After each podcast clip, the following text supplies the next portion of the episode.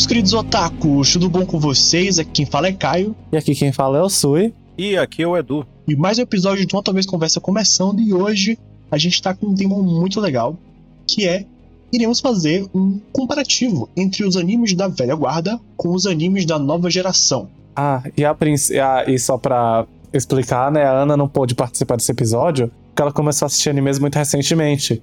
Então ela não assistiu, tipo, os animes da década, da década de 90 e até os animes do, do, início da década de 2000. Ela teve mínimo zero contato. Então ela não tem muita experiência para dizer alguma coisa sobre nesse episódio, que a gente vai falar. Vai fazer uma comparação bem direta de animes da década 90, 80 e início de 2000 e 2000, né? Com relação aos animes mais novos. Sim, a gente é uma pegada meio old school, então por isso que Ana, ela não vai participar desse episódio. E antes de começar o tema do episódio, né? A gente vai ler. A gente vai passar para leitura de e-mails. A gente recebeu um e-mail, por favor, Sui, leia o e-mail. Ok. O e-mail foi de Matheus Dumont Fadigas. Ele disse: Olá, meus queridos otakus. Adorei o episódio sobre estética dos animes, principalmente por conta da discussão sobre estética. Me fez lembrar que, no Brasil, a crise também é estética. Emojizinho triste. Eu tenho como pergunta para vocês como vocês acham que as diferentes manifestações estéticas nos animes ao longo do tempo influenciaram a estética do seu fandom, os otakus? Beijos para todos. Isso é uma ótima pergunta, porque ela casa bastante com o tema desse episódio que a gente vai responder ao longo dele. Então, se você quer saber nossa opinião em cima dessa pergunta do Matheus, continue, continue ouvindo esse episódio que você terá, ok? Eu queria agradecer ao Matheus por mandar o um e-mail, né? Muito obrigado, Matheus, pelo e-mail. E se você quiser mandar um e-mail pra gente, a nossa caixinha está aberta. Basta você mandar um e-mail para uma talvez conversa@hotmail.com que a gente vai ler. Uh, qualquer tipo de e-mail que você mandar, seja um comentário, um feedback, uma história louca de otaku, é, indicação, enfim, tudo que você quiser. Xingamentos. É, xingamentos. Talvez não, porque eu sou um pouco sensível. Mas enfim, se você quiser mandar, está aberto aí pra gente ler, tanto no início do episódio como no final. Né, ou no final do episódio. Então é isso. Muito obrigado, Matheus.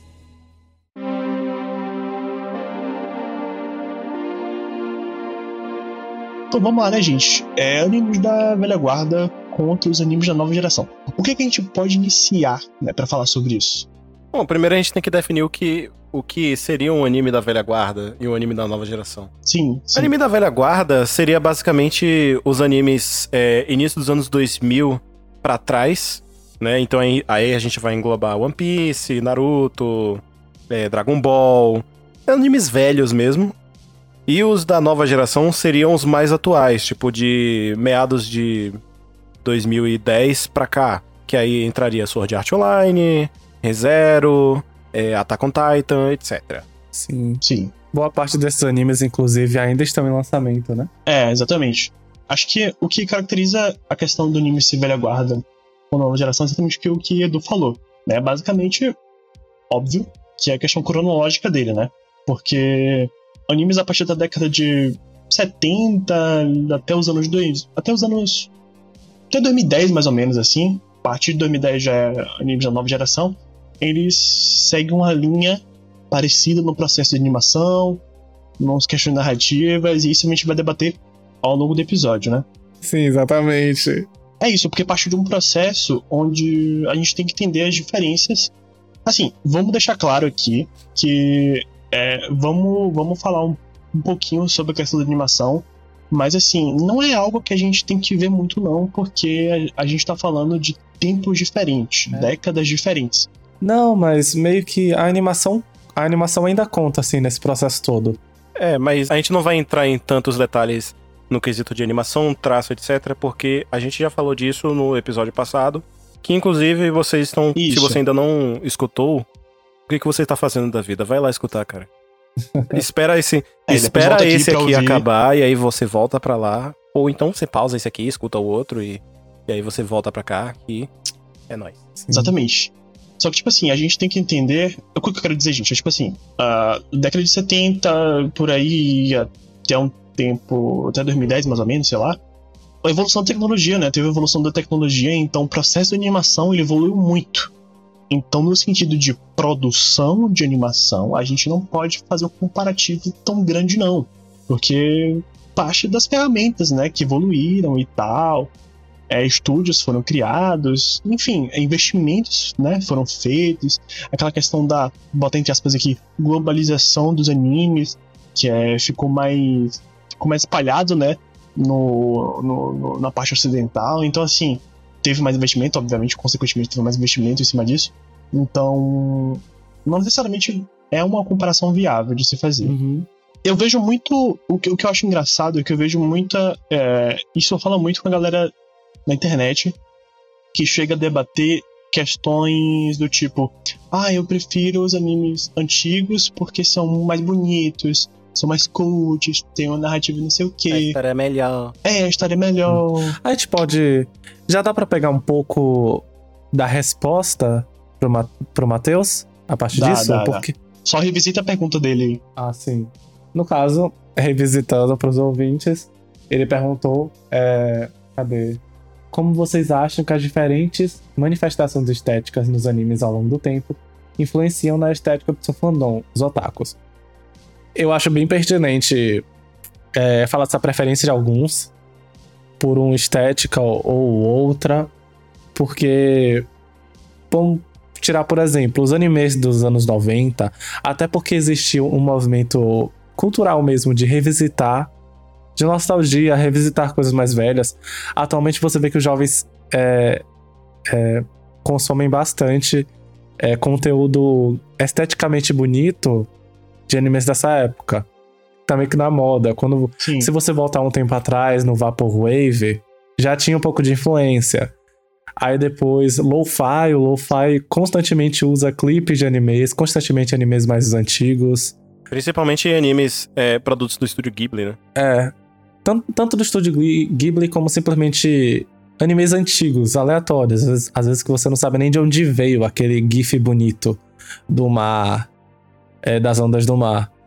Eles se aproveitam bastante do, do estilo artístico dos animes dos anos 90 e às vezes até início dos anos 2000 para complementar a estética que eles estão querendo alcançar atualmente.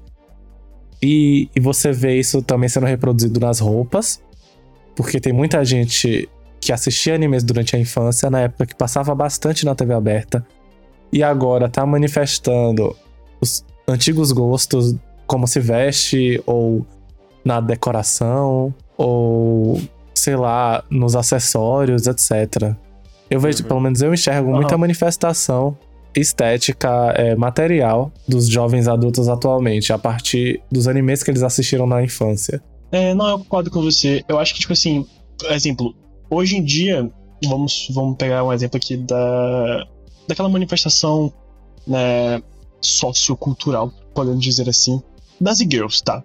Que é a questão da tentativa de representação infantilizada pautada em cima de representações de animes, né? Das, das meninas em animes. Claramente é uma coisa dessa geração, né? Os animes dessa geração. Tudo bem que antes, né? é, da década de 70, 80 até início de 2010, ainda é, tinha essa mesma pegada, um, um pouco, um pouco nessa linha, só que ficou muito mais visível agora do que antigamente. Antigamente tinha aquela ideia, negócio da yandere, da tsundere, que era aquele, na, na perspectiva de personalidade. Hoje, a manifestação em si, ela se, ela se tornou algo mais, é, não só, não só em questão de, de- da persona, né? Mas também no quesito de, de roupa, no jeito de falar, no jeito de agir, a questão das meninas é, colocando lápis de olho, esse tipo de coisa, pra dar uma ideia de, de olhos, olhos grandes, né? Então, assim, ao longo do tempo, esse processo de, de reestruturação, de, de né, design de personagens, de produção de anime, acabou afetando a galera que consome, né, hoje em dia, dessa geração, dessa nova geração. Né? Eu não sei se vocês lembram, mas, tipo assim, lembra da época do Death Note, que a gente era adolescente? Que a galera começou a usar o cordão do L, com L na porra do pescoço? isso foi muito. Isso foi muito da nossa Uhum. época, tá ligado? Pior que sim, né? A galera começou a ficar mais emo, ficou, ficou mais dark, é, mais edgy. É isso, pô. A galera, a galera ela não tinha essa pegada mais infantil, ela queria ser mais adulta, porque aque- naquela época é, tinha muito anime seinen. Hum, a galera É. adorava coisa de Ou anime então, ou então aqueles animes shounen que se paga de adultão. Que inclusive Death Note é um Isso, desses. exatamente. Que o povo exatamente. confunde muito com seinen. Mas era da Shonen Jump, era um shounenzão. Sim. Pois é, pois é, exatamente. Então, é, coisas assim eram muito. rever- reverberavam na, na estética dos otakus, né? Eles se- se pos- tentavam se portar como aqueles personagens. E hoje em dia é muito vinculado à questão da infantilização mesmo. Que é, tem uma problemática muito grande em cima disso, mas é para outro debate aí, que eu não vou abrir agora. Eu sei, mas eu enfim, sei que basicamente as crianças de antigamente cresceram. Então, você vê É. reflexos é, muito, muito visíveis atualmente que aquele povo que usava o colarzinho do L atualmente cresceu. É, as garotas gostavam de Death Note antigamente, agora tem poder e independência o suficiente pra se quiser se vestir que nem uma missa e sair de casa pra ir trabalhar. sim, Uhum. Sim, assim sim. como as garotas curtiam muito Sailor Moon, você vê que elas estão se inspirando muito em roupas que tinham no desenho e tem muito tutorial de como se vestir parecido no YouTube. verdade, verdade, total. Até na quesito de, da, da questão das cores também. Porque, a depender do, do, do, do anime que o, que, a- que o Otaku assistia, ou assiste, as cores vão se influenciar. Por exemplo, os otakus que, tipo, que são. que eram muito fãs de Death Note, geralmente eles utilizavam branco, preto e variantes. Então era um negócio mais dark, mais escuro, mais emo, mais gótico, mais edgy, né? Como eu já falei. É, já as pessoas que, tipo assim, que cresceram com Sailor Moon até hoje, elas têm uma preferência mais pelo colorido. É, ao mesmo tempo, já aí já partindo pra nova geração também, ainda rola esse tipo de coisa. Que, por exemplo, a galera que gosta de. é, a galera que gosta de Tokyo Ghoul, eles já são. Eles já se acham, né? No caso, super ed, assim, que não, porque. É, quanto é mil menos sete, vou instalar os dedos igual ao, ao carinha lá e tal. Inclusive eu fiz isso, eu fiz isso, Sangue. Meu Deus. Eu não posso nem falar muito, porque. Eu estalava o dedo igual o canequinho. É, eu não posso nem falar muito, porque, tipo assim. Eu ficava brincando de. Você correr com a mão Não, pra trás. não né, pior que não. Eu ficava imitando os personagens de Nazuma Eleven. Ah, eu imitava os personagens na, em Nazuma Eleven também. Ah, isso Aí ficava não. girando, parecendo. ficava girando, parecendo uma Beyblade no chão, falando Furacão de fogo! E não chutava porra nenhuma, que eu não sabia jogar bola. Chuta- Chutava, chutava a bola, pinguins e veriai. Inclusive, gente, agora, agora que eu parei de pensar, vocês falaram disso, vocês acham que, eu, assim, isso rolava muito anime shonen, né? Tipo, shonen clássico, de, tipo, utilizar bordão e trejeitos pra fazer um poder. Hoje em dia é menos comum, apesar de ter ainda, mas é menos comum do que antigamente. Né? Porque antigamente o que, que a gente fazia? Tinha tinha Naruto e tentava fazer o jutsu todo errado, Naruto, e brincava, né? Andava com a mão pra trás, corria com a mão pra trás, fazia o Kamehameha, tentava se transformar em Super Saiyajin, esse tipo de coisa. Hoje em dia é menos comum ter esse tipo de, de coisa. Vocês sentem isso? Porque eu meio que Eu sinto. posso responder isso de uma forma brevemente. Animes é aquela coisa, ó. Produto brasileiro, ele é pautado na, na, na atuação de teatro barra novela. É aquela coisa mais é aquela coisa que é exagerada e tem a ver com a cultura por causa de como o teatro brasileiro foi moldado. O mesmo acontece com os animes. As atuações de anime japonês são bastante expressivas por causa do teatro japonês, que eu já esqueci o nome. Que provavelmente, se quem consome é, esse tipo de material sabe do que eu tô falando, quem não sabe, é só você imaginar o Jiraiya do, do, do Naruto. Que é aquele cara que é, tipo, é todo cheio de maquiagem. É, eu acho que é isso. Que é cheio de maquiagem, a, a cara toda branca, um- uns. É, os olhos ao redor dos olhos vermelhos, ao redor dos lábios vermelhos e tal. E é uma coisa bem expressiva, bem exagerada e é cheio de grito. Por isso, até, inclusive, que os animes têm tanta gritaria. Tipo, é todo tipo. Sei lá, o, o personagem tá simplesmente correndo e tá. É a mesma coisa. O lance do. Os fãs de Black Clover entenderam. Muito bem como é um anime cheio de gritaria. Meu Deus. E, e o lance dos poderes, o lance dos poderes é uma forma de, inicialmente, né, era uma forma de ilustrar as coisas pra não fazer só, tipo, sei lá, o cara solta um poderzinho na mão e fica só, tipo, ha! Então, é, inicialmente era um, um- um jeito de... Até porque é, esses animes que começaram com essas coisas eram voltados mais pra crianças, né? Então, pra entreter as crianças, eles falavam palavras bonitas, digamos assim. Então falava, tipo, sei lá, tipo, basta sordo, sei lá, qualquer coisa do tipo assim. Ah, tem muito a ver também com os tokusatsu, né? Sim, tem a ver com os tokusatsu exclamar também. poderes. E, é, e no final, e no final acaba, acaba, acaba, virando, acaba virando uma estratégia de marketing. Porque, tipo assim, é, você faz um anime shonen, um anime pra crianças, né? E que é cheio de porrada, de poderes, e o cara chega lá e, sei lá, tipo, fala... É, Rasengan! Toda criançada que ama, por aí vai brincar na rua gritando Rasengan, Shidori pra lá, Kamehameha, Gomu Gomu no Roketo e por aí vai, sabe? Então é bem uma estratégia de marketing mesmo. É, não, eu entendo essas, essas perspectivas. O que eu quero dizer tipo assim, hoje em dia eles pararam com isso por conta que não é tanta criança que vê anime, é mais adolescente. Eu acho que o adolescente dessa nova geração, ela é mais.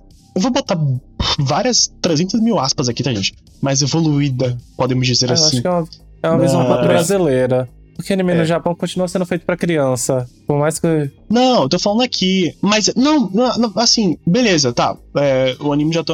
O anime, o público-alvo de anime no Japão é criança. Ok. Mas acho que entra na mesma perspectiva. Porque, tipo, tecnologia pra caralho, gente. Celular, os cacete A4. Eles têm que puxar muito, muita coisa. De, além de só, tipo, nomezinho bonitinho e pose, sabe? Então acho que meio que.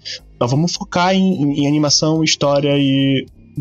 é, poder e não sei o quê. Vamos tirar mais desse, dessas coisas mais. Mais clichê zona de poder com bordão. Não acho Sabe? que tenha mudado tanto assim, não, na real. Tipo, mudou a abordagem só. Mas continua tudo muito a mesma coisa. Sei lá, eu ainda enxergo é, os mesmos estereótipos, os mesmos clichês, ou as mesmas histórias mal contadas. Só mudou, tipo, o que as crianças estão gostando mais agora, o que elas não estão gostando tanto. O que elas enjoaram, o que elas É isso. preferem. Mudou a É isso. geração. É isso, mudou a abo- abordagem. É isso, é exatamente o que eu quis dizer. mu- Mudou a abordagem por conta da geração. É exatamente o que eu quis É. dizer. Que antigamente a gente sentia essas É só coisas. você- Então é É basicamente só você isso. ver. Até porque, tipo assim, pra ilustrar melhor isso até, é, dá pra puxar o exemplo da, de desenhos da Cartoon Network, por exemplo. Que eu sei que, tipo, ah, não é animação japonesa. Ah, foda-se, eu vou falar mesmo assim. Os, os desenhos da, da Cartoon Network, da nossa época, eles eram mais, tipo, mente vazia, digamos assim. Era mais, tipo assim, a gente tá lá comendo, tipo, "Ah, olha lá, caiu. Hoje em dia, Sim. eles têm um, um, um, um debate muito mais. Um debate político muito mais pesado, um lance de representatividade, um lance de é, fazer com que a criança entenda que, que se deve aceitar os outros, se deve respeitar a diferença e tal. E no, nos animes, eu percebi que nos últimos cinco anos isso começou a acontecer só agora, tipo assim, sacou? Enquanto que aqui no Ocidente isso já começou mais cedo, no, nos animes, dos que eu vi, obviamente, só tipo de uns cinco anos pra cá que começou esse movimento mesmo. E por exemplo, em Naruto, eu vou citar Naruto porque, né, é o que eu gosto. Em Naruto, todo mundo deve lembrar que no Naruto clássico tinha piada com gordo, a beça, que falava que não, porque o Choji é gordo, não sei o que e tal. Ele botou pra fuder lá no, no contra o Jirobo do, do Quarteto do Som e tal, mas ainda assim era cheio de piada de que, porque ele era Também só foi essa é, vez, também né? só foi essa vez. Mas era cheio de piada, porque ele é gordo, é gordo, não sei o que e tal. e era isso aí. E aí, tipo, o momento de aceitação dele, digamos assim, foi comer, uma, a- comer a- o docinho lá e, e usa toda a gordura pra fazer as asas de borboleta fica magro. Esse era o momento de aceitação dele. Já em Boruto, a filha dele teve um momento de aceitação muito mais intenso. Tanto que meio que adaptou com o que realmente acontece. Tipo assim, porque ela não queria ficar gorda, então ela usava o jutsu da, da borboleta pra ficar magra. Porque ela gostava de um, de, um, de um ator lá que ela tinha que proteger. E aí ela se aparecia magra e tal. Só que aí, tipo, ela viu que o cara era um escroto, não tava. E só ligava pra aparência mesmo, porque quando ela apareceu gorda na frente dele, ele não reconheceu ela e falou que não gosta de meninas cheinhas. E depois disso, não, ela começou a se aceitar. Não, ela falou: não, eu sou linda, eu sou linda do jeito que eu sou. Esse tipo de debate mais de aceitação, autoaceitação, de respeito à diferença, etc., tá começando mais agora. Então, tem tem, tem toda essa coisa pra levar em consideração. Eu concordo com você, Edu. Eu acho que tá começando agora mesmo, mas, tipo assim, é, depois de muito tempo, né? Acho que é um reflexo da sociedade que o, que o Japão é. Uhum. E, tipo assim, por mais que, vamos botar, tá rolando é, um pouquinho Mas, tipo, ainda rola muito, muito clichê e pandeguice dos animes antigos. Claro. Muito. Aquelas piadas ridículas de peito e de bunda. Aquelas piadas xenofóbicas. É, aquele negócio de, de não representatividade, de estereotipar não sei o que. Sabe? Ainda rola pra caralho. Porque, tipo assim. É, são coisas que vão. É, é fanservice, né? Fanservice é algo que sempre gera engajamento. Tipo assim, a história pode ser um cocô. Tem peito, bunda pra caralho. Um bocado de otaku taradão vai querer assistir. Claro, o- Tá ligado? Então, Os assim. otaku punheteiro japonês que, que ah, fica casando com, com Dakimakura que, que, que, que, que dá dinheiro pra essas empresas. Pois é, então, então assim, ainda permanece. Isso é resquício dos animes antigos, tipo, Fire Force é um exemplo claro disso, que é um anime dessa geração, lançado no passado, que ainda permanece esses resquícios. Não só esse, tá? Mas tô citando Batendo na mesma tecla. é, fica continuando batendo nessa mesma tecla. Não se aproveita personagem feminino, se utiliza de fanservice já exagerado, piadas de duplo sentido super escrachadas e bostas, sabe? E é um anime que passa na Crunchyroll, tá ligado? É um anime que, que é- tem uma visibilidade grande no, no mainstream. Então, assim, porra, foda, né? Continuar essa mesma ideia de décadas atrás. É batido já, mas a gente, é, eu reconheço, assim como Edu, que as coisas estão caminhando de pouquinho em pouquinho. Acaba juntando com é, o que Eduardo falou, no caso, sobre aceitação. É Japão falando sobre gordofobia ou sobre gordos no geral. É, e também essa manutenção dos mesmos problemas e do- dos mesmos clichês. É, eu tô lendo um mangá atualmente que é baseado em uma novel. Só Deus sabe se algum dia ele vai receber anime, mas talvez receba porque é fofinho. Chamado Asahina Wakaba to Marumaru Nakareshi. É, é um, a premissa é um clichê. A menina sofre bullying, aí os colegas de sala vão lá e ah, você vai ter que se. Você vai ter que começar a namorar o gordo otaku que ninguém gosta no colégio. Porque estamos fazendo bullying com você vamos te forçar a isso. Ela vai lá e faz isso, só que aí o menino, na verdade, é um amorzinho, é uma pessoa muito gentil, gente boa, ela vira amiga dele, etc. pipopó. Só que, por eu e a maioria das pessoas já estarem tão calejadas com a quantidade de estereótipo e de coisa que se repete a todo momento na indústria japonesa, meus amigos que também leem comigo ficam toda hora fazendo piada. Ó, vai- é, quando rolar a tensão desse mangá aí, aposto que eles vão ficar um tempo sem se falar, o menino gordo vai voltar do nada magro e aí vai acontecer Ai, tal meu Deus.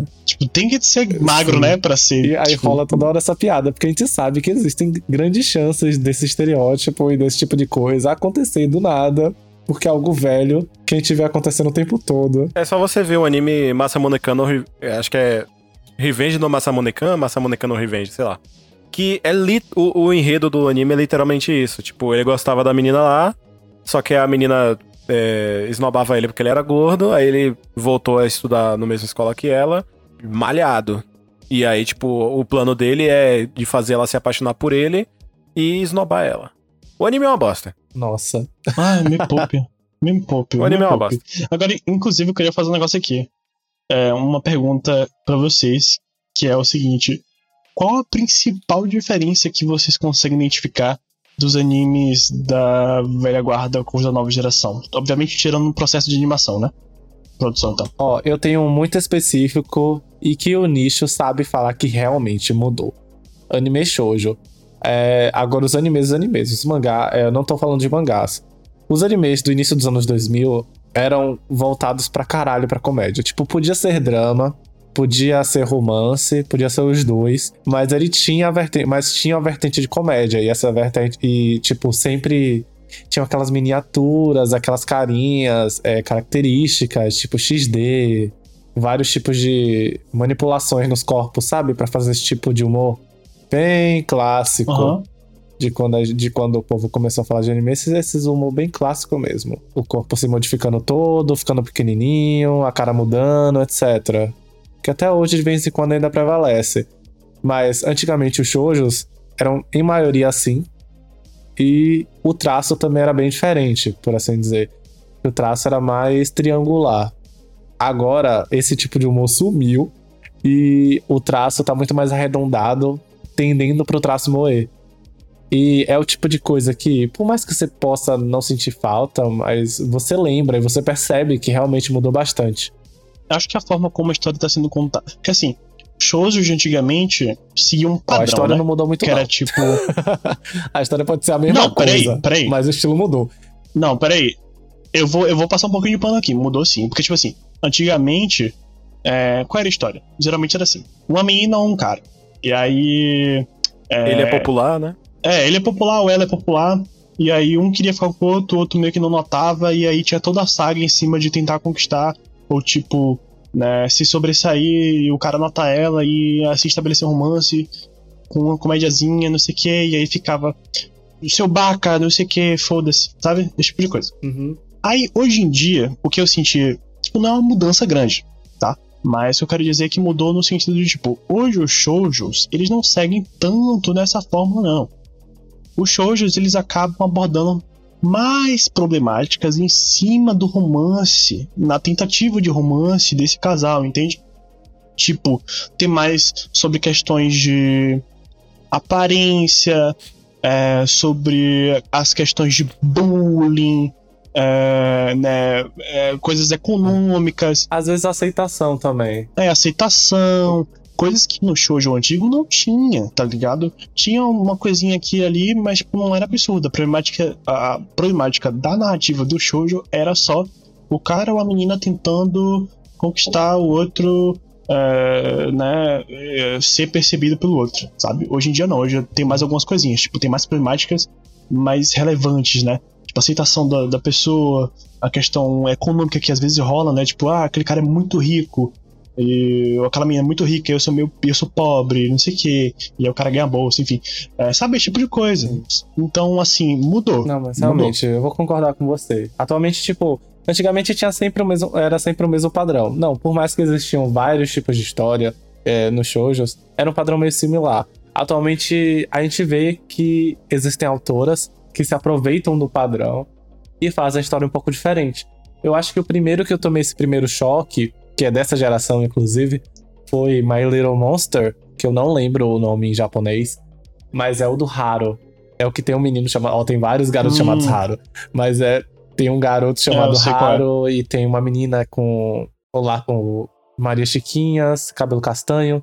E ela é muito focada Uhum. nos estudos, e ela é muito focada na vida profissional dele, e ele é mais avoado e foda-se a vida. Porém, ele é inteligente, ele consegue fazer, ele consegue passar no colégio facilmente quando faz qualquer prova. Aí eles têm esses embates de ela se esforça muito pra fazer tudo, e por isso às vezes fica com raiva dele. Mas ela também gosta dele, porque ele é muito sincero e é o completo oposto dela. Tanto é que o primeiro episódio já é ele se. ele falando que ama ela e etc. E não lembro se tem cena de Aham. beijo, mas já é uma quebra de padrão pra época. Um anime é de 2012. Na época eu era bem mais novo, eu fiquei muito surpreendido quando eu assisti. E de vez em quando eu gosto até de reassistir. Quer ver um exemplo que cabe nessa, nessa ideia de, tipo, como as histórias mudaram? Vou dar dois exemplos. Primeiro, Uremonogatari, que quebra totalmente o padrão de shoujo, assim, É, absurdo. Monogatari realmente. Primeiro que eles colocam o, prota- o protagonista que quebra o padrão de estética no, de protagonista shoujo. Né? Ele é um cara alto, fortão, que, tipo assim, numa, uma, numa- uma boca grande, né? Mais robustão assim. Então, tendo romance. A menina gostando dele. Não é snob, não é, tipo, ele se. se né, se desesperando pra ter aquela menina. A menina é recíproco, né? É um romance bonitinho, fofinho. E outro exemplo é aquele. Não sei se. Eu não lembro o nome agora, mas assim, a história é a seguinte, provavelmente vocês já viram. Que era tipo de uma menina que ela se apaixonou por um cara e o cara gostou dela, só que ela ficava com um complexo de. De, de aparência, porque o pessoal chamava ela de Sarada, que é aquela piveta do poço, né? Uhum. Ah, é o E- Kimi Todoki. Ah, sim, é que menino É, que menino Todoroki. Amo. Então, tipo, já pega em outra. Já, já é uma mudança na narrativa de Shoujo, tá ligado? Ah, tem. Quando que iam utilizar é, um personagem de terror pra fazer um comparativo em cima da menina, porque ela sofria bullying em cima disso, sabe? Então, hum, mudou sim, pô. Ó, também tem a Katsuki no Yona. Que todas as, pelo menos as meninas que são fãs de Akatsuki no Yona normalmente gostam muito da protagonista. Isso é um indicativo de que a protagonista é bem trabalhada. Eu não assisti, então não tenho o que falar. Mas a Katsuki também é bem recente. Cuts. Uhum. E eu tenho, eu tenho um anime pra, para falar sobre o começo, a mudança de, na animação dos shoujos, que acho que foi a, prime, a principal coisa Ah. que eu falei. Que foi como o estilo de animação dos shoujos mudou bastante. Fruits Basket.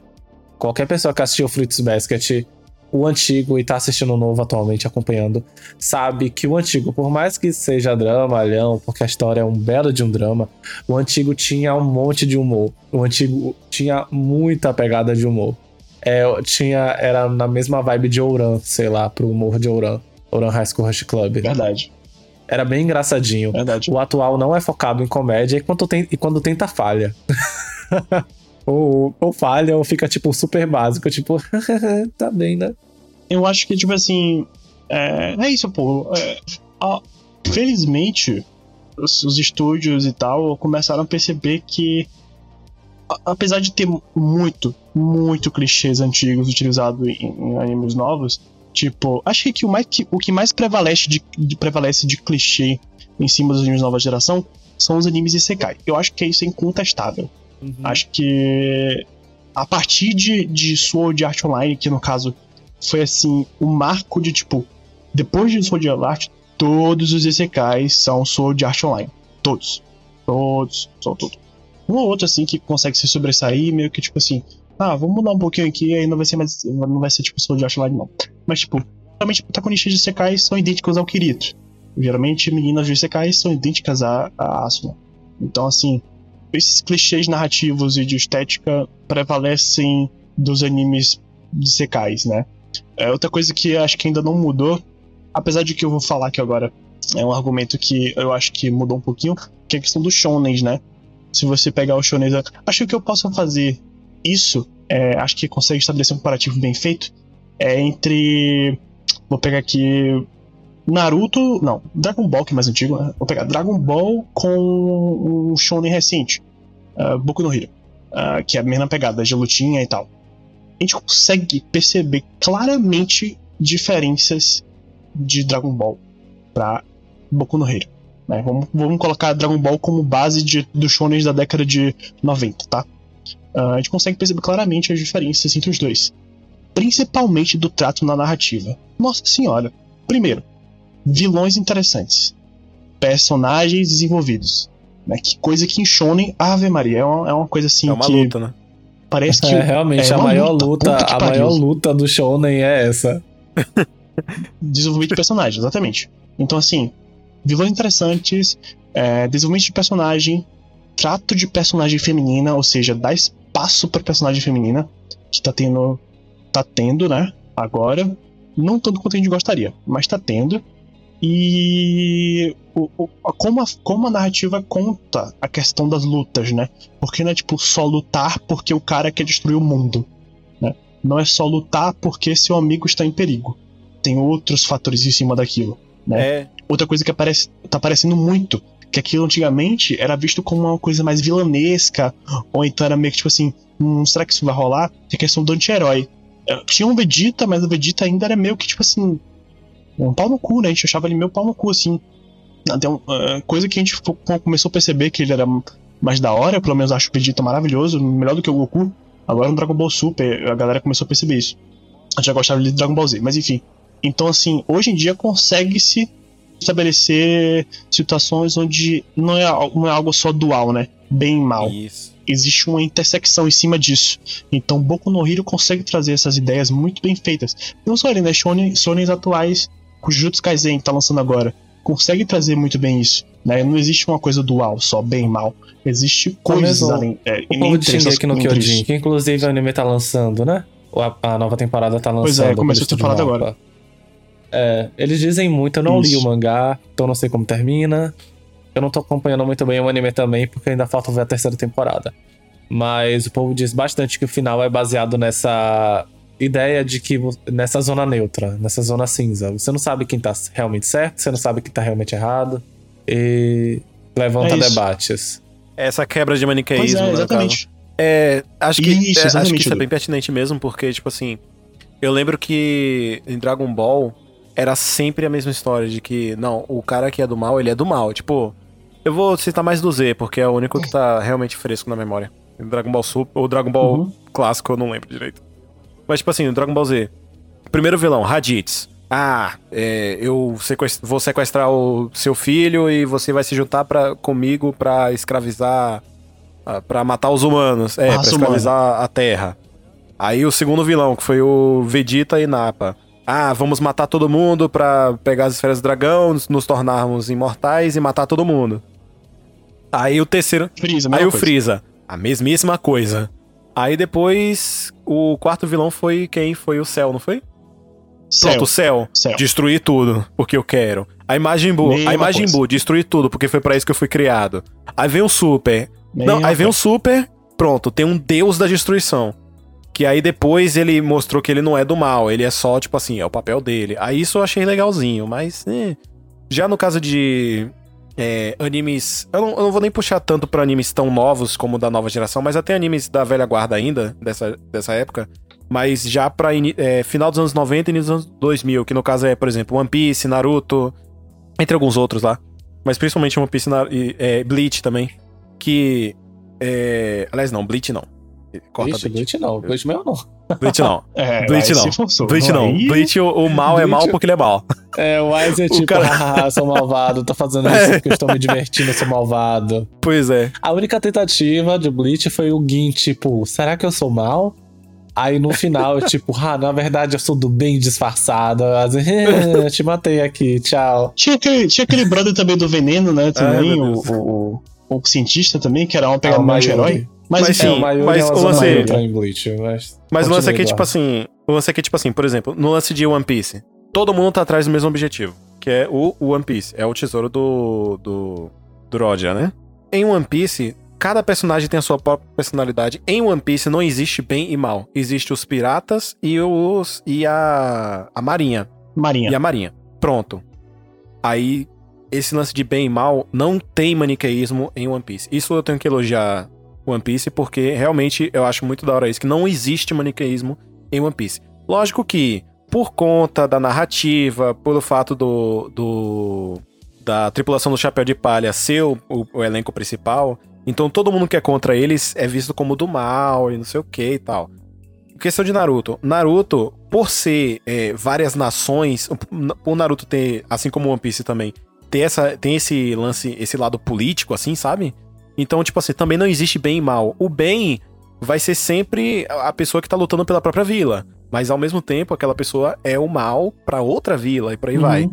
É, em Boku no Hero, em Boku no Hero, eu adorei isso também, porque ele, como você falou, ele lembra bastante Dragon Ball no quesito de o shon- do, do, do elemento shonen mesmo, né? Músculos e porrada e, e de tipo, e tal. dá um peteleco e destrói um Isso. prédio. E assim. Só que os vilões, eles não são vilões do tipo dominação mundial, destruir o mundo. Não, tipo, eles têm motivações pra isso. Não é só tipo, eu sou do mal porque sou do mal.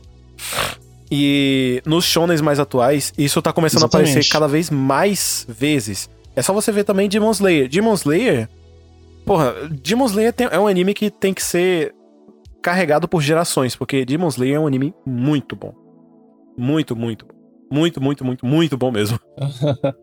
Mas é isso. E uma outra coisa que eu ia falar Cara, agora. cara se coçando pra, pra discordar aqui, né? De Demon Slayer. Você também É, tá eu com essência, tô, porra. eu Não tô.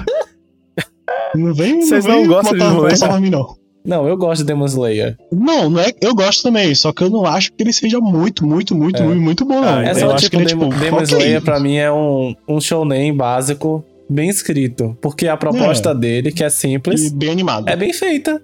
É, mas isso é difícil. É, só isso. Mas o lance é que isso é. É. difícil. Um shonen que é bem escrito é difícil. Por isso que eu tô falando que ele é muito, muito, muito bom. Não tô Ah. falando que ele não tem defeitos, Ah, mas enfim. Realmente. Tá, não jogo Mas não. é, o lance que eu ia falar, que eu tinha esquecido, lembrei agora, é que é uma coisa que eu percebi, que dá pra perceber muito em Dragon Ball e Cavaleiro do Zodíaco, que parece que, eu não sei se, eu não sei dizer se eles abandonaram ou se eles reduziram, acho que eles reduziram nos animes mais atuais, que é o momento de tensão antes da luta. Porque todo mundo aqui sabe, de Dragon Ball é tipo assim, vai começar uma luta, Ah. aí fica tipo 10 minutos só se encarando, e o cenário, o soprando, vem vento do, da puta que pariu. Isso é É, e fica tipo. E, e ele só. "Ah", e só se encarando por 10 minutos. Então o Ah, Dragon Ball tinha muito sim. esse do momento de tensão. O Cavaleiro do que- Zodíaco também, que é da mesma época, muito, isso, também. Muito, muito. Mas os de muito. hoje em dia, eu acho que eles têm bem menos, sabe? É tipo assim, o momento de tensão é, tem, mas ele não é silencioso, sabe? Ele não é só a galera rosnando um pro outro.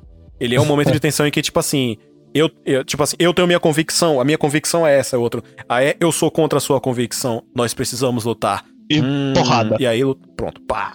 É, eu acho bem melhor, inclusive. É, eu também acho.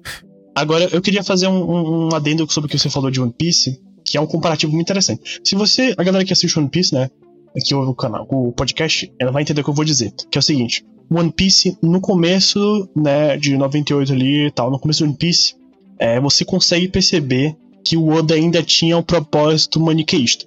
Porque, exemplo, hum, é, marinha e pirata. Tudo bem que, que o Luffy começa a ser um pirata, né? Beleza.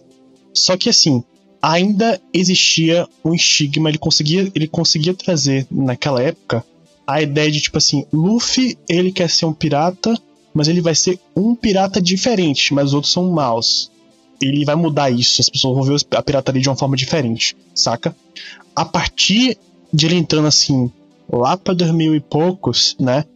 Ele começa a tocar nesse assunto e quebrar o processo dual que ele iniciou, né? De tipo, é, pirata é ruim, marinha é bom, só que o Luffy vai transformar a pirataria, ah, vai ver com novos olhares e saber que, que todo- nem todos os piratas são assim, saca? Ele quebra isso. O que que ele faz?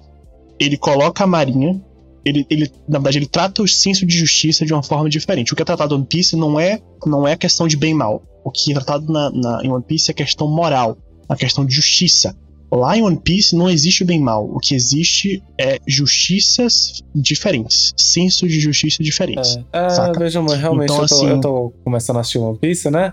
Barra assistindo barra lendo. E é muito. É muito sobre o que você faz com o que você tem. Se você tem esse tanto de poder, Isso. esse tanto de recurso, o que é que você faz? Quer ver, Sui, um exemplo? Não sei se você já, você já chegou em Alabasta? Eu já terminei Alabasta no mangá. Eu tô quase em Skypiea. Pronto, pronto. Você lembra daquela cena que o Luffy fala que vai ter que dar um porradão e, e exilar o Crocodile de Alabasta? Uhum. Só que aí a galera fala assim: olha, você não pode fazer isso porque o Crocodile comanda aqui. Isso pode gerar uma crise política absurda. E pode gerar consequências enormes para as coisas que vão acontecer aqui. Isso é algo que antigamente isso não rolava de jeito nenhum, pô. Verdade. Era tipo assim, vilão tem que ser derrotado a todo custo, independente do que acontecesse. E mas o Oda chega assim e fala assim, ó, não é, não é bem assim não, viu, Luffy, que a banda toca, não é assim que funciona não. Você tem que ver essas consequências que podem gerar. É isso que acontece em One Piece. É, Alabasta é, bem é, maduro em relação à política. Foi o que eu falei no especial de One Piece pra galera. Quem, quem ouviu One Piece vai saber, vai entender o que eu tô falando, porque eu falei lá. Eu falei que em Alabasta, o Oda ele quebra totalmente a perspectiva dual que ele tinha. A, é, ele quebra a ideia de tipo assim, isso aqui é uma coisa infantil, entre aspas, tá, gente?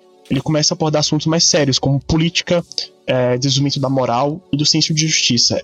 Então isso cabe muito, tá ligado? É muito interessante. E o One Piece ele consegue isso porque é o quê? Um anime que ele vem de 98, né, década de 90, até hoje, vai ter a posteridade, né? então, assim, a gente consegue ver a evolução do Oda no sentido de construção narrativa, né, e estabelecimento desses padrões, né, na verdade, estabelecimento não, essa quebra de padrões que existiam nos animes antigos. Então é muito interessante acompanhar esse processo, né, esse processo de modificação né, que o shonen tem de, de, como o Edu falou, né, dessa ideia maniqueísta. Isso é muito interessante, eu fico muito feliz que tenham, que tenham trocado isso. Isso deixa as coisas muito mais interessantes. Né? Então, animes que estão agora, Jujutsu Kaisen, é, Tough God um pouquinho, é, God of High School, é, mais ou menos, né? Alguns animes shonens que são abordados hoje em dia, achei aqui no QG, inclusive eu ia citar Full Metal também, que, que fez isso, mais Brotherhood, porque o antigo não tinha tanta abordagem assim, o antigo mas é um surto. O, o antigo é um surto, a gente finge que É. a gente só. Brotherhood ele Ah, é não. As músicas do é antigo são perfeitas. Eu continuo As músicas, passando meu mas- pro antigo. Ah, e o Brotherhood ele consegue abordar essas questões políticas muito melhores, tá ligado? O. o, o, o, o Até porque o Brotherhood, o Brotherhood ele seguiu direito o mangá, né? é, isso. E, o- e, o, e o, o Eric, né? o- a- os irmãos. Os irmãos. Não sei se é o nome daqueles corno. Mas enfim. Eles. Eles. É, no Brotherhood, eles. Quando você para pra pensar nas coisas que eles fizeram, você fica assim, porra, foda isso aí, né? vamos pensar isso aqui, não, sabe? É, então, assim, é interessante você perceber. o Metal como um todo, tipo, eu não sei o final, porque eu só assisti o Brotherhood clássico, não assisti o. Quer dizer, eu só assisti o Full Metal clássico, não o Brotherhood. Então não sei como é o, manga- o final do mangá, nem o final oficial do anime. Mas Full Metal, pelo menos principalmente pra minha geração, foi um dos primeiros animes que eu imagino que tenha tratado explicitamente de forma muito aberta e, principi- de forma principal de que ações têm consequências. Porque a alquimia é toda baseada nisso. Você faz alguma coisa, Isso, vai ter né? consequência porque tu vai fazer. Tem que ter algo em troca. Exatamente. Troca equivalente, exatamente, Aham. exatamente. Então, assim, é, em Brotherhood ele consegue explorar muito bem isso.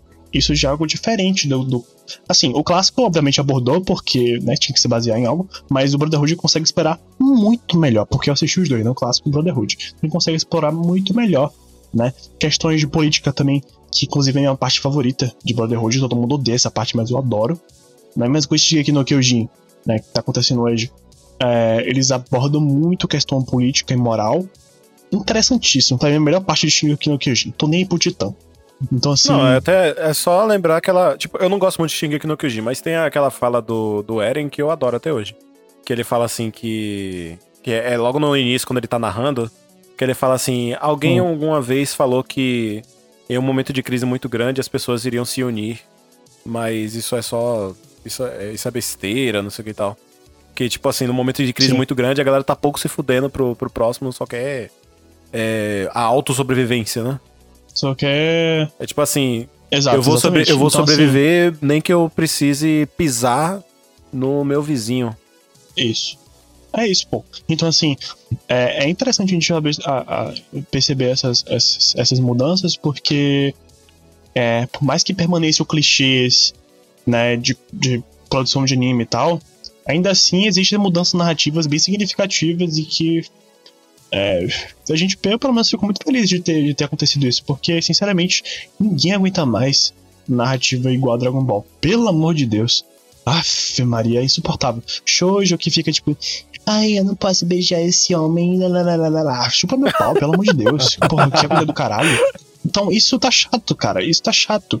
Parece que nem a Tula, né? Tipo, labe meu cu cheio de merda. É, porra, tá foda isso aí, né? Por mais que, né, vamos pegar aqui, como você falou, a anime são público-alvo do Japão de anime é criança.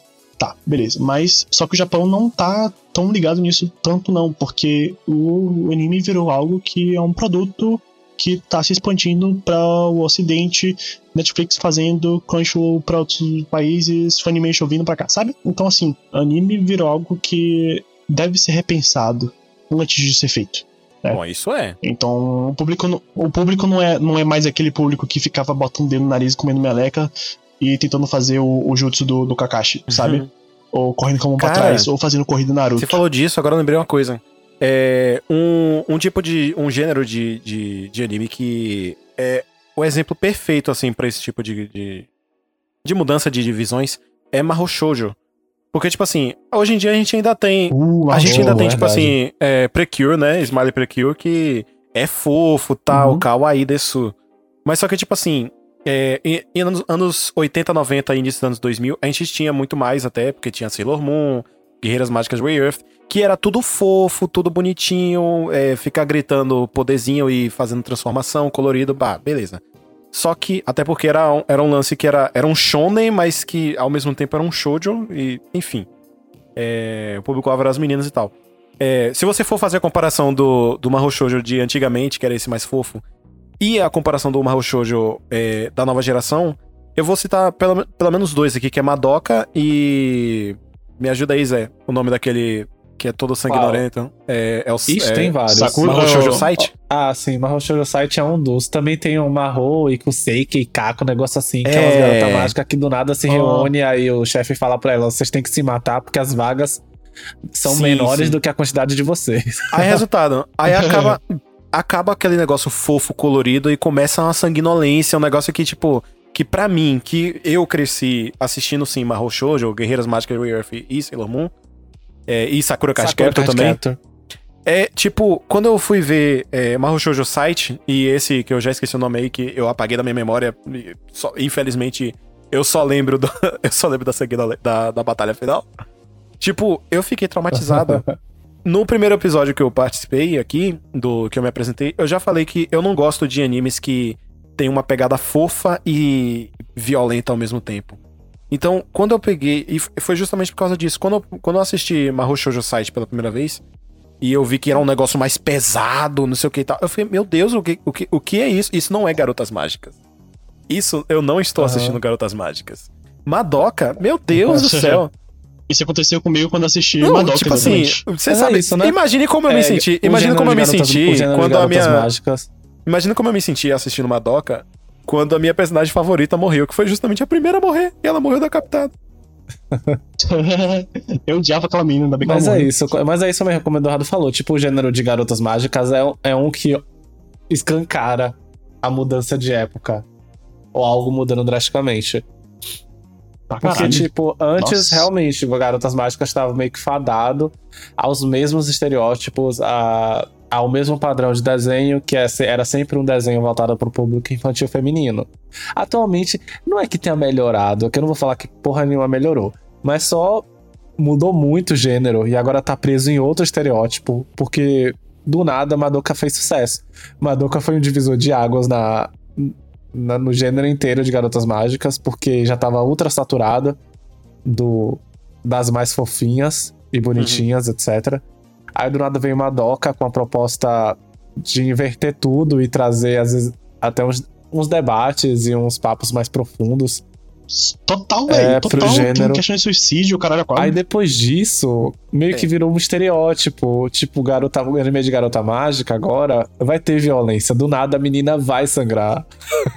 Sim, foi basicamente Madoka foi Madoka foi o Sword Art Online para Mahou Shoujo. Porque depois Foi de Madoka, mesmo. pronto, definiu, definiu os Mahou Shoujo tudo. Sim. Agora, agora, agora é o seguinte.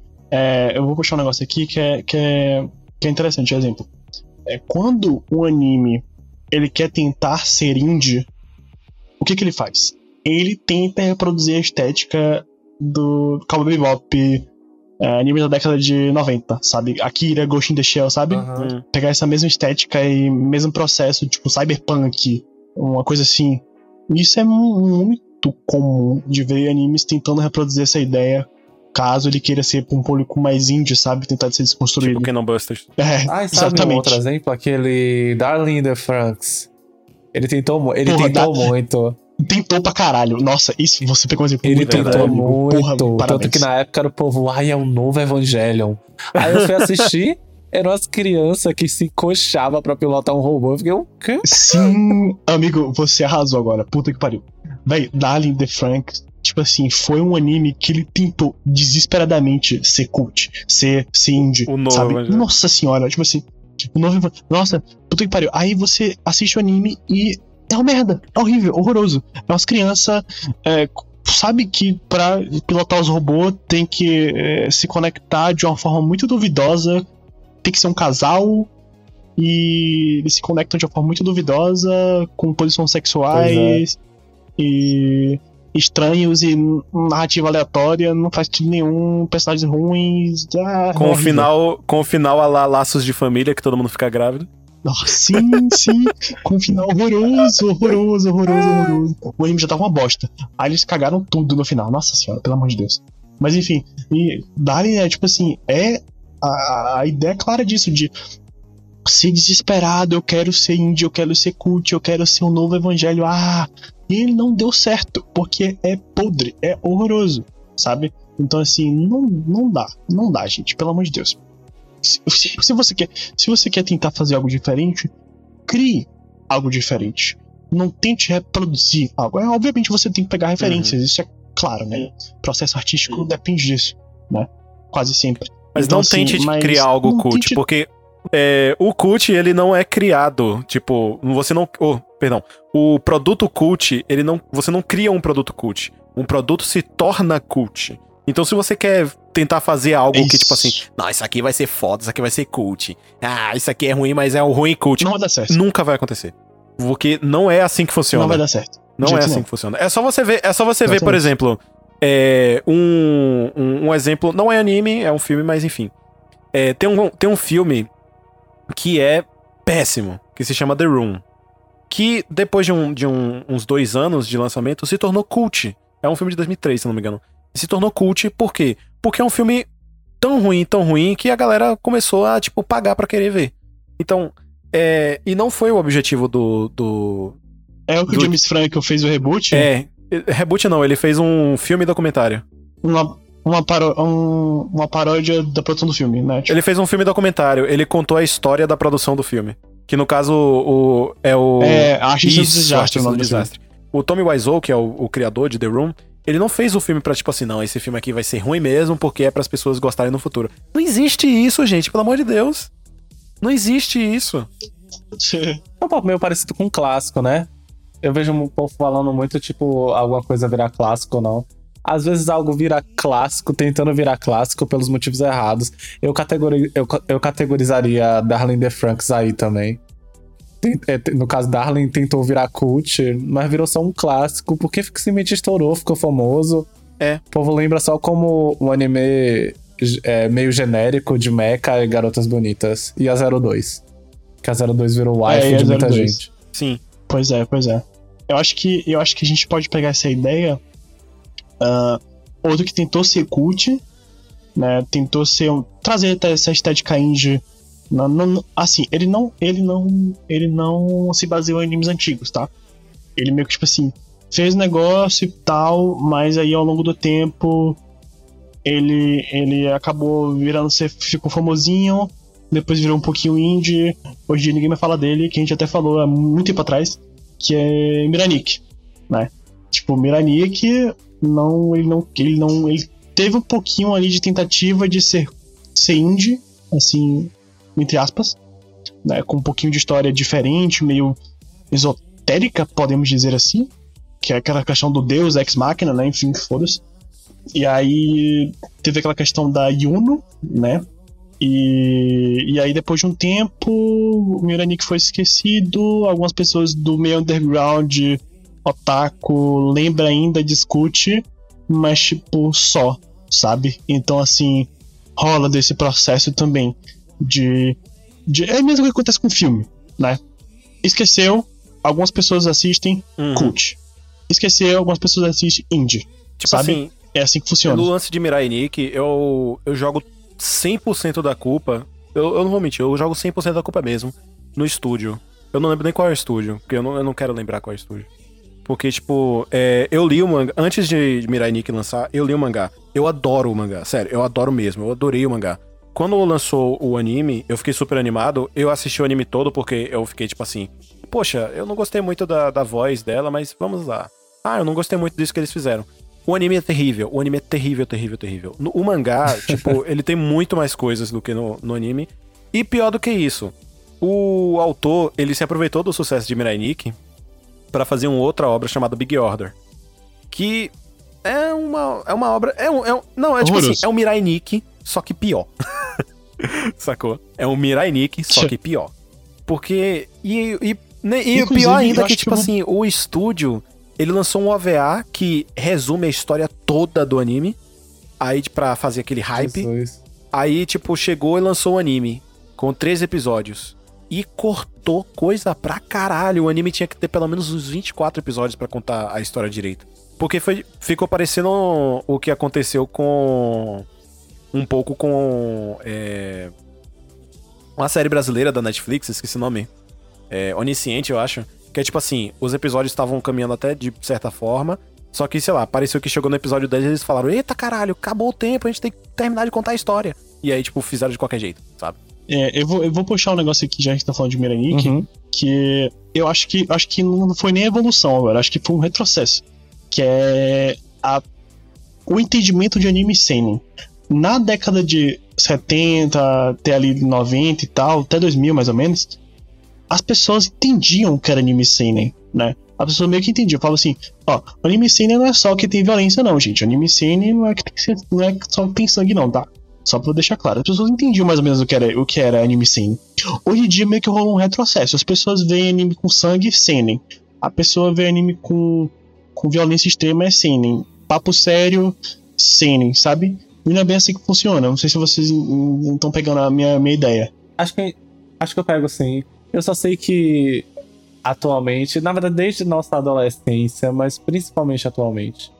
Tipo, aconteceu essa, inver... acontece essa inversão, sabe? No caso, essa inversão que eu acho que talvez você esteja tentando falar também.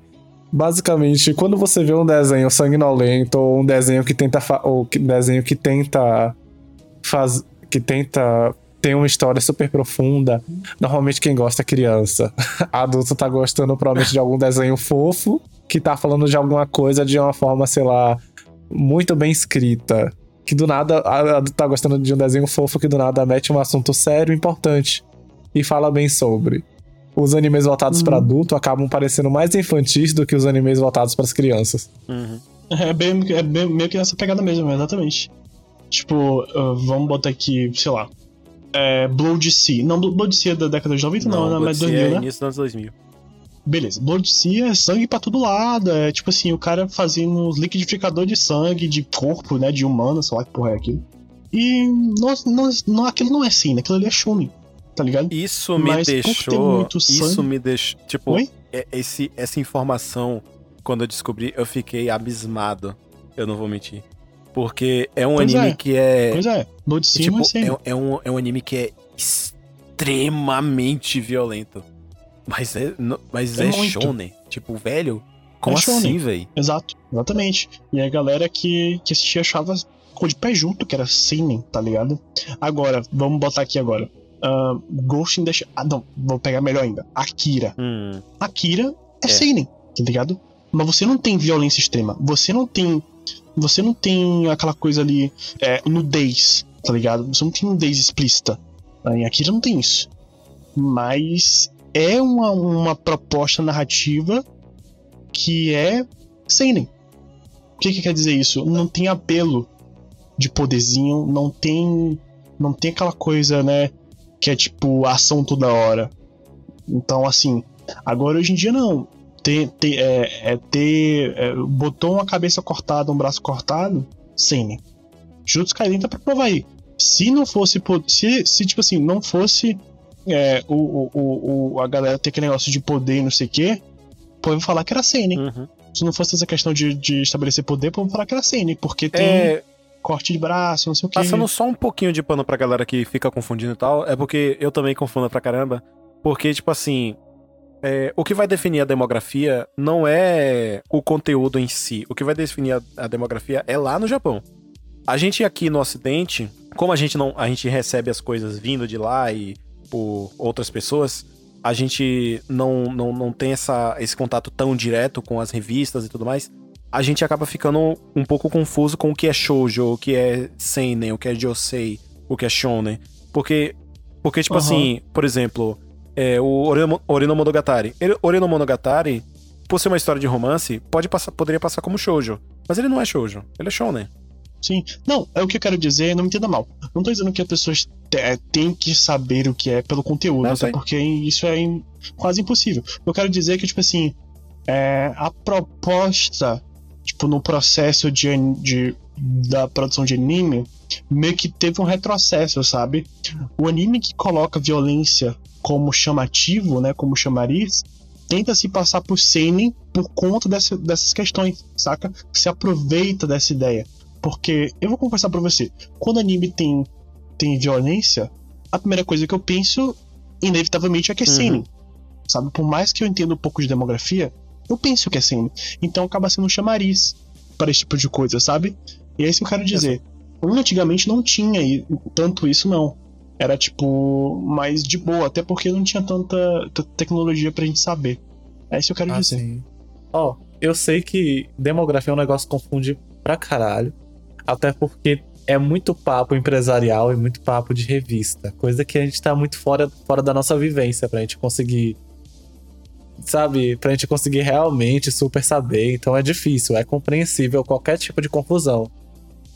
Mas o lance é que realmente acaba, acaba sendo confuso, porque, sei lá, é, diga um anime violento aí. Atualmente. Light, Inuyashiki, Inuyashiki, Inuyashiki. Ah. É, é Seinen? Não sei, porque eu nunca assisti. É Seinen. Inuyashiki? Inuyashiki é, é do velho? É, é do velho. É Seinen. É, é Seinen, Seinen. É que nem Gantz também, Gantz também é Seinen. Inuyashiki é Seinen. Pronto, Gantz. Gantz, um ótimo exemplo. Que é do mesmo autor que no Yashiki. Gantz uhum. é shonen. Gantz não é um Seinen. Que eu lembro, Não é não é seinen? Seinen. É Não, É é Seinen. seinen. Seinen mesmo? É seinen? seinen. É, seinen. Ah, eu achava É. que tava na... É porque tem nudez. Não, ah, realmente. tem Pior do, que nudez. nudez, pior do que nudez, tem cenas de sexo quase explícita. Tipo, só não é. É, só não. É. literalmente não é explícita porque o, o mangaka Porque não. não é não, é, porque o mangaka não desenhou a rola. Isso, só, só Mas eu acho que ainda são exemplos muito bons, só vou remodelar minha frase. Gantz e Nuyashi, que são dois seinens. Eles estão literalmente no mesmo tipo de categoria que o Otakoi. O Otakoi é seinen. E o Otakoi é só um anime e mangá fofinho sobre adultos tendo um relacionamento não tóxico. Pois é. Pronto. Total. Inclusive, Otakoi, por muito tempo eu achei que Otakoi era shoujo. Mu- Muito tempo. Muito causa da tempo. pegada. mu- Pra caralho.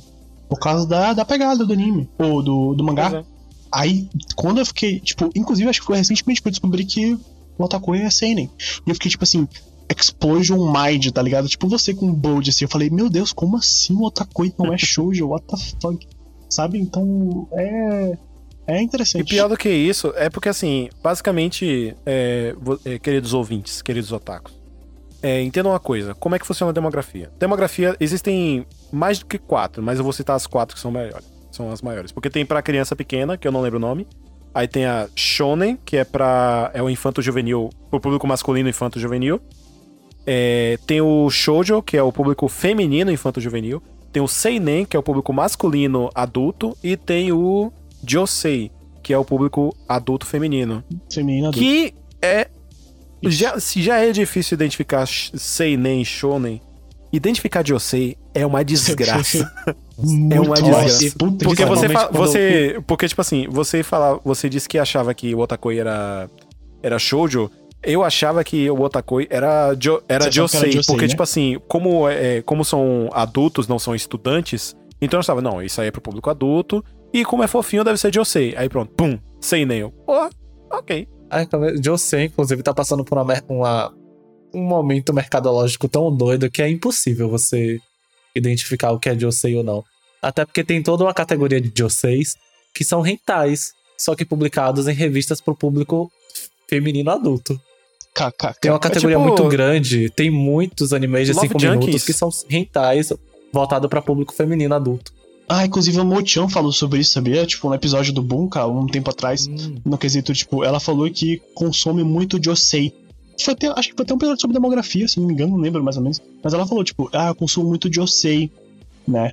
Porque, ah, lembrei, foi o episódio sobre demografia mesmo, que eles falaram sobre as diferenças de cada, de cada gênero, tá? E aí ele, ela falou sobre Josei e ela falou que consome muito Josei, só que é muito difícil de achar Josei aqui no Brasil. Tanto que ela consome muito mais mangá online do que físico, porque ela consome mais Josei. Uhum. Então, é isso, tá ligado? É, enfim, agora eu queria, só pra fechar aqui, gente, é, a última pergunta relacionada a animes da velha guarda com animes da nova geração pra gente fechar a discussão, que é, a gente, a gente trabalhou a principal diferença, não foi? Entre os dois. Agora eu quero saber se existe semelhança, se sim, quero saber qual. Ah, nossa, tem muitas semelhanças ainda. Ah, é, tem muita semelhança, eu acho Inclusive, a que gente já, mas fa- a a gente já principal falou algumas, né, inclusive. Por exemplo, o lance Não, do... é, eu quero saber a A principal. principal? O que, é que vocês acham? Eu tenho em mente um aqui. Diga aí. Diga, diga a tua primeiro. Ó, então assim, pra mim a principal semelhança de animes da velha guarda com a nova geração é a mesma ideia de de produção de anime. Exemplo, vocês vão entender agora, peraí. Um, mesmo, a mesma ideia de construção narrativa. O que eu quero dizer nisso? Não necessariamente as temáticas são iguais, óbvio. Aham. Mas no que diz respeito do tipo. É, aquela coisa padrão de. é, vamos, vamos fazer um anime que tem um, um vilão pra isso, tem problemáticas em cima disso, resolveu, acabou o anime. Hum. E continua nessa mesma ideia. Aconteceu um problema, resolveu o problema, acabou o anime. Tem algumas problemáticas ali, acabou o anime. É muito difícil ter um anime que foge dessa, dessa construção narrativa. Tudo bem, eu entendo totalmente que é o básico da produção hum, de narrativa, né? Na ideia de narrativa mesmo, no quesito literário e audiovisual, enfim, etc. Mas quando se foge disso, é muito interessante. Vou dar um exemplo aqui pra vocês. Ping Pong. Deixa eu ver outro aqui. Aquele de. Porra, esqueci o nome agora. Que a gente falou até. É. Akuno Hana. Foge disso. É, Serial Exper Experiments Lane também foge dessa ideia. Então, assim, inclusive é um debate até para aquele, né, sobre a questão de culto e tal. Enfim, é, eu acho que isso ainda perdura, né? O anime ele não tá fugindo disso, sabe? Isso não é um problema, mas ainda continua essa mesma construção narrativa igual. Tá, então eu tenho, eu consegui pensar em alguma coisa que eu acho que continuou muito ainda. Mas não é em relação ao anime, hum. é em relação ao mangá. Mas também conta porque tá. Ainda tá no mesmo balaio de sim, sim. coisas velhas contra coisas antigas. É a interferência massiva das editoras na produção de uma história. Me contaram uma curiosidade de Nisekoi que eu não tinha conhecimento. Nisekoi é bem recente, inclusive, já terminou. Que basicamente boa parte de Nisekoi, até antes do final, foi feita puramente porque a Shonen Jump não queria que ele terminasse o mangá ainda, porque não tinha nenhuma comédia romântica para sobrepujar o espaço de Nisekoi. Aí a Jump obrigou o cara a enrolar. Ai, pior que, nossa, isso é uma merda mesmo. É só ver o que aconteceu com o Bleach e com o Naruto. Aconteceu a mesma coisa. Com Bleach, tipo, o cara ele tinha muita coisa para Só que aconteceu ao contrário com um, um, com o outro, né? Com Bleach, é tipo assim, o cara tinha muito. O, o Kobo tinha coisa pra caralho planejada. Vê a editora aí, tipo, termina essa merda aí, você tem quatro edições para terminar. aí o cara teve que se fuder pra terminar em quatro edições. Já o caso de Naruto, não. Ele já tava perto de terminar, aí a editora falou: não, tá vendendo muito. Faça mais coisa. Aí ele fez mais coisa quando a, a a editora falou, agora pode terminar quando você quiser. Ele fala, porra, como é que eu vou matar o Madara? Agora, eu, eu, eu acho que não, eu não tenho muita coisa a acrescentar. Eu não, não, vou nem falar nada de Kishimoto. eu não tenho muita coisa a acrescentar em relação a, a, coisas que, tipo, ainda perduram da, da, da velha guarda pra da nova geração. Porque, tipo assim, vocês já falaram. E eu acho que eu diria que alguns certos clichês ainda. Principalmente é, no quesito fanservice.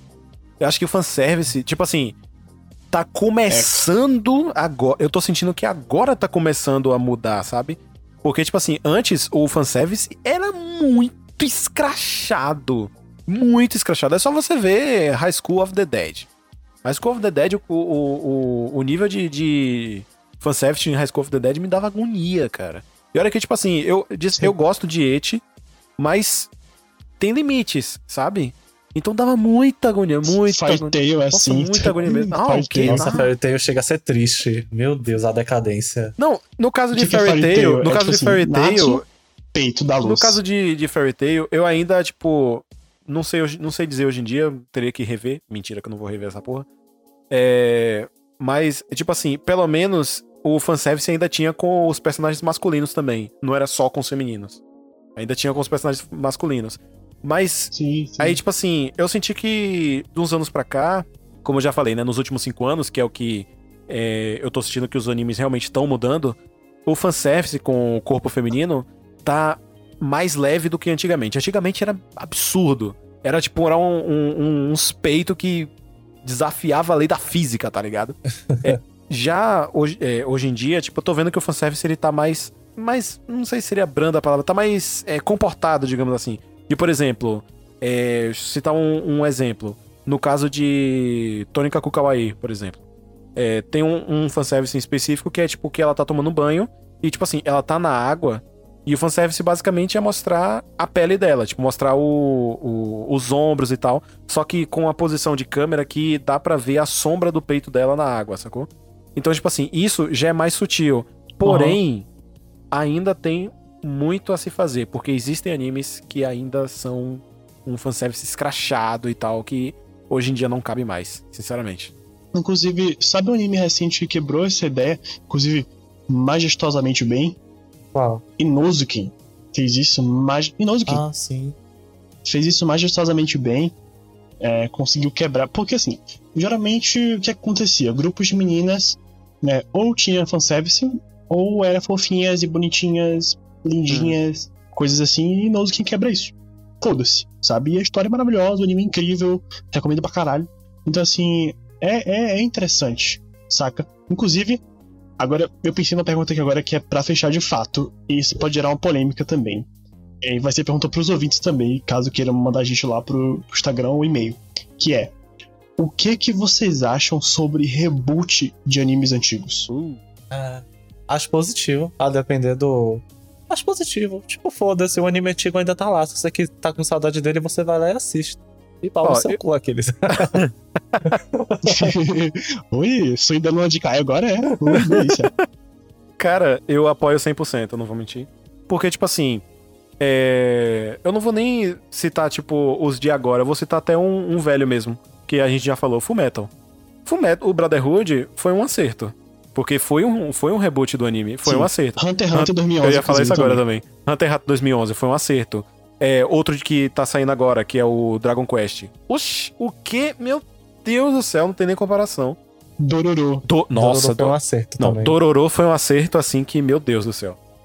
É, eu ainda não terminei de assistir. Fruits mas... Basket eu Então, também assim- considero um acerto, já que eu sempre falo de Fruits Basket o tempo todo.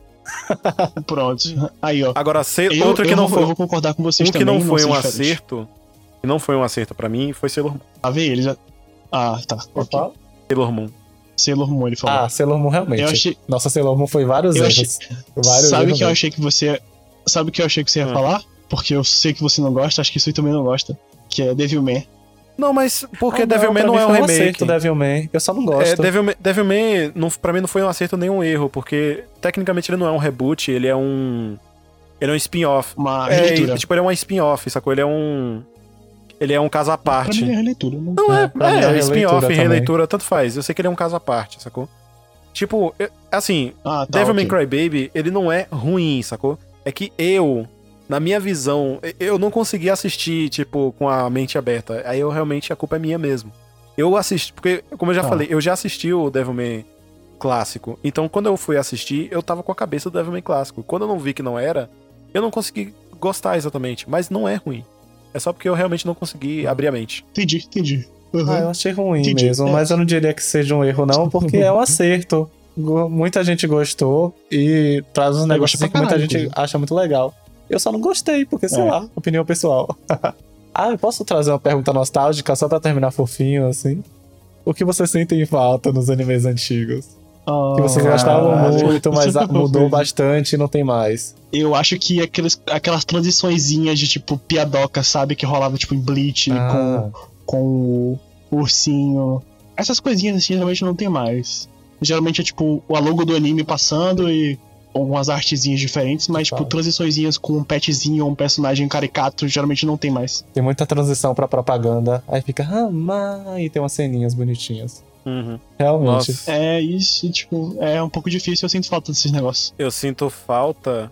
eh, Acho que só do. do. do como é o nome? Daquelas, daquelas coisas que tinha Agradecimento aos patrocinadores. também, né? Mas eu sinto. Ó, o Kurishima. Eu, eu tenho saudades mais daquelas. daquelas ceninhas extras. No, tipo, mais ou menos o que você falou. Que eram as de transição, no meu caso, são aquelas ceninhas extras que rolam depois dos créditos. Que tinha em Naruto Shippuden até. Jujutsu tem isso, velho. Jujutsu tem isso, Jujutsu. É porque eu não assisti. Tem, Jujutsu, eles pegaram isso aí. E eu aposto que, foi- que eles pegaram isso de Naruto, velho. Aposto, 100%. É porque, tipo assim, em Naruto Shippuden era muito legal, porque tinha, por exemplo, tinha momento que era uma conversa entre o, o personagem crescido e o personagem pequeno e tal. e Tinha umas, Oh, umas piadinhas. Porra, quem é que não lembra aqui do meme do. do. do Itachi tentando fazer o ovo perfeito pro Sasuke? Muito bom Perfeito. esse. Nossa, muito bom. Muito bom, perfeito. Ninja- Agora eu lembrei que. Do de Bleach, tá? Bleach também tinha o Shinigami Zukan Golden, aí tinha uns negócios muito aleatórios, assim. Katekyo, Hitman do Reborn ah, é, também. verdade. Reborn tinha pra caralho É, também. Reborn tinha isso. Tinha, é verdade, isso tinha mesmo. Eu, tinha, eu tenho saudades desse tipo de coisa. Eu também. É, é, eu vou confessar que eu sinto falta daquele. Eu falei brincando, mas eu sinto falta disso mesmo, que é do agradecimento aos, aos patrocinadores, gente. Eu adoro, eu adorava, eu adorava. Eu adorava ainda. A A gente gente já gravou, a, assiste. a galera da velha guarda aí lembra dessa porra. A gente já Agora assiste esperando, né, velho? Os agradecimentos aos patrocinadores agora no início do episódio ter tudo com a logo da Funimation, Sim, sim, sim. O logo total, da- total, total. da Crunchyroll. Sim, total. Ah, ah, vou falar que eu sinto falta agora. Eu sinto falta que antigamente tinha muito mais cena contemplativa. Até porque os desenhos dos cenários eram feitos à mão, né? Aí tinha muito mais É. cena contemplativa, sei lá, do cenário ou do personagem fazendo alguma coisa devagar. Atualmente tem um pouco menos. Depende, tipo, normalmente só tem, só tem alguns estúdios, tipo a Shaft, mas a Shaft é um caso à parte. Nossa, você Que a falou Shaft isso. é Ah, o Witch exagerado. Studio faz isso também, Michael. Amigo, você falou isso. Nossa, muito bom você falar isso, porque eu ia, falar, eu ia comentar isso. Cara, uma coisa que mudou muito, uma coisa que mudou muito é, dos tempos pra cá, até porque como é feito mais em computador hoje em dia e tal, é detalhes em cenário. Antigamente eu sinto que eu sinto que os, anim, os animes total. mais velhos, tipo, o cenário era muito mais detalhado. Tudo bem que, tipo assim, animes tipo Dragon Ball, a gente sabia exatamente qual era a pedra que ia explodir. Mas é, mas eu, eu, falo isso principalmente em animes de Nichijou, no caso Slice of Life, né? Que é o que eu mais sinto a diferença. Os Slice of Life mais antigos, tipo Nichijou, é, Danshi Kokosei no Nichijou e, e Azumanga Daioh, entre outros, tipo, o cenário era, era mais. tinha mais detalhezinho, sabe? Tipo, você conseguia ver é, que tinha. que era uma cidade viva, sacou? Já um, uhum. uns mais novos agora, Tipo, não parece que é uma cidade tão viva. Tipo, por exemplo, esse de agora da Crunchyroll, que é o Tony Kukawai, parece que a cidade é morta, sabe? Parece que a cidade só tem os personagens principais, a cidade é morta, não tem ninguém Nossa. assim. E, e, e uns, uns retângulos cinza para representar os prédios. É, até os aréns é. ou alguns desenhos mais bestas assim, tipo Love Hina também tinha muita coisa contemplativa. Tinha é, Sailor Moon tinha muita coisa contemplativa, que inclusive Sim. tudo virou esteticamente bonito agora, aesthetic. Sim. Até em Dragon Ball tinha, é, pô. Sim, eu... eu, eu... É, Evangelion também. Eu, eu ia comentar isso agora também, é, puxar pra Edu, que é tipo assim, é, eu sinto que os animes antigos, eles, eles eram feitos com mais esmero, com mais trato do que os animes atuais, saca? Uhum. No quesito de, tipo, produção de ambiente, uhum. uh, sabe? De construção de, de universo, de ambientação de coisa. Eu sinto isso também. Eu acho que os animes antigos era, era muito assim, velho. E, e, claramente para mim isso fica óbvio, porque hoje em dia, tipo, os animes que focam em animação, a gente se contenta com muito pouco, né? Tipo, Demon Slayer, que rola de umas animações assim um pouco diferentes, tipo, uma água meio cartunesca ah, um, um negócio assim, a gente fica, ai que lindo, bate palma. Ah, Enquanto o Estúdio que... Ghibli, antig... Estúdio Ghibli antigamente animava a porra do vento. É. Sabe? Ah, eu não acho que seja se contentar com um pouco, não. Eu acho que é porque é muito mais. É, demanda, é todo esse negócio de mercado, né? Agora eles estão produzindo muito mais em massa do que eles produziam antigamente, até porque tá dando mais dinheiro. Aí tem uns animes ainda que são feitos com muito detalhe. Obviamente as coisas da. É, o estúdio de Demon Slayer, que eu me esqueci agora o nome do estúdio. Não sei se vocês lembram. Vixe, me fudeu, É o mesmo estúdio que fez muita coisa de Fate. E eu gosto de falar mal desse estúdio porque, por mais que eles façam coisa muito bonita, eles desviam verba do governo. Caralho. não, é, não é bom, mas tipo assim. Eu não tô falando que hoje em dia tem anime. Todos os animes são. Não, não, não, não, não, tem, não, não tem animação com bonitinha e com trato feito, sabe? O que eu quero dizer é que, tipo, é menos comum de você achar. Uhum. Geral, como, como o Edu falou, tá ligado? É, geralmente animes que não seguem essa perspectiva, tipo, vai botar uma cidade, bota mesma cidade, Tóquio, que todas as cidades são a mesma. Uhum. E aí é tipo, os prédios é um retângulo cinza, né, um negocinho ali, sim, um, sim.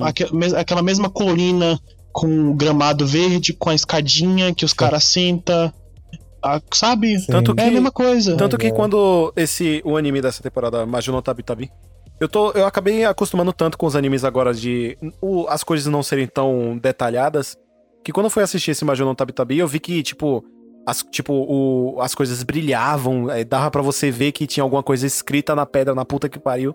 Tipo, velho, eu fiquei maravilhado com isso, sacou? Então, é, a uhum. gente acaba uhum. se acostumando mal, tipo assim, sabe? Mas. É por isso que eu falei que se contenta com pouco. É, eu entendi, é eu, eu, entendi também. Eu entendi o que você quer dizer. Então, tipo assim. Ah, agora eu entendi é, melhor. É tipo, por exemplo. É tipo, por exemplo, eu, eu tiro esse exemplo mais assim por Boruto, porque eu acompanho. Que assim, Boruto, ele é feito da seguinte forma: ele tem que vender, obviamente. Então eles fazem o seguinte: eles cortam o orçamento máximo que dá para focar no traço, para deixar o traço bonito, digamos assim. E aí, tipo, a animação vai toda cagada, fica um, um, um slide de PowerPoint, sacou? Mas aí quando vem. Um, aí, tipo, tem uma. Aquele cabelo do Boruto parece um slime, velho. ah, merda. Parece uns cachos de banana. não, o, design, o design do Boruto é. Não. Mas enfim. É horroroso. é horroroso. Mas enfim. Aí, tipo assim. É, quando tem alguma cena de luta que não importa, tipo, sei lá, é um é o filho do Rock Lee lutando contra um ladrão qualquer.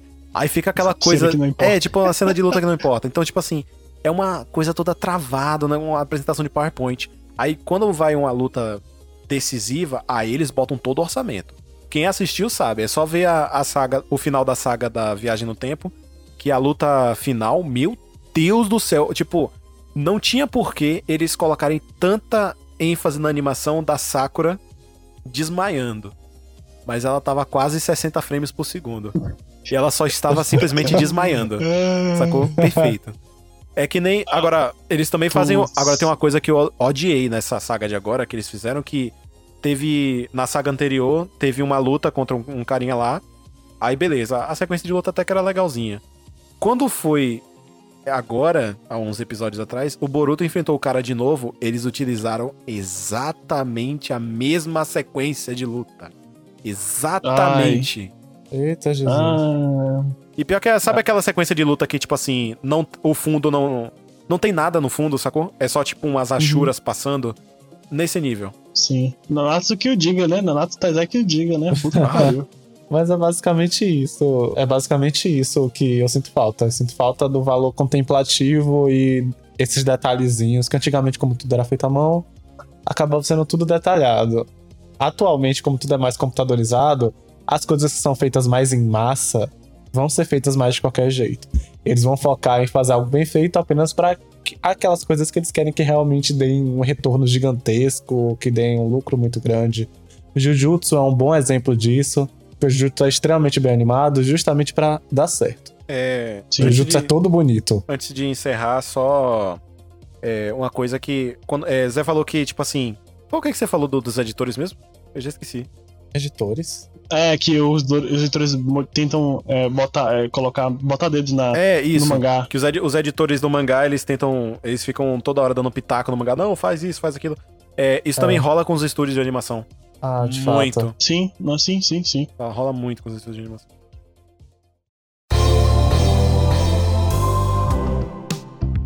Então é isso, pessoal. A gente vai ficando por aqui. É, espero que vocês tenham gostado desse episódio. Se você chegou até o final, muito obrigado por ouvir até aqui.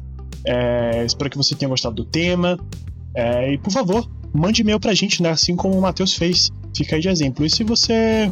Se você quiser dar um feedback, pode dar no Instagram também. Siga a gente nas nossas redes sociais, né? O arroba outra vez conversa. A gente vai ficando por aqui. É isso. Beijo, gente. Ah, e lembre também de seguir a. É. Mesmo? Ixi, ah, a gente tem conta no Twitter. A gente fez conta no Twitter, é ah, isso. é verdade. Fugiu tudo, Ah, na... é verdade. Fugiu tudo na cabeça. A gente fez uma continha no Twitter pra gente twittar coisas aleatórias. Ah, é, verdade. Nós fizemos a conta no Twitter. Por favor, Aham. siga a gente no Twitter. É arroba UT Conversa. Por enquanto a gente tá só fazendo os tweets bestinhas, comentando em coisa. Mas futuramente eu talvez faça thread, talvez a Ana faça umas threads de coisas que a gente tá assistindo. O Caio tem a opinião dele em relação a várias coisas. O Eduardo talvez apareça porque ele odeia o Twitter. Sim, sim. Mas siga a gente lá no Twitter, é arroba é, UT Conversa. Segue lá, vou deixar o link aí, na verdade, pra vocês seguirem a gente lá no Twitter. Enfim, muito obrigado por virem até aqui. Edu, passa as honras. É, se vocês quiserem mandar um e-mail pra gente, pode mandar lá à vontade, tá? Inclusive, eu vou até lançar aqui é, todas as perguntas que a gente fez aqui. Se vocês quiserem responder, dizer a, a opinião de vocês, é, vocês podem mandar pra gente lá na uma talvez conversa arroba hotmail.com ou até no direct lá no Instagram arroba uma talvez conversa ou até também no direct no, no Twitter que é o arroba utconversa. Então, é, vocês podem falar pra gente o que, que vocês acham que, que os animes de hoje em dia fazem, que os animes antigos também, fa é, também faziam. Vocês podem falar é, o que, que vocês sentem saudades dos animes antigos. E por aí vai. Vocês podem falar o que vocês Se vale quiserem. reboot, né? É, ou se vocês gostam de reboot ou não. Então, sejam sinceros com a gente, mandem um feedback. No mais, um beijão no coração. Até mais. Até. Então é isso, gente. A gente vai por aqui. Um beijo e até depois. Tchau, tchau.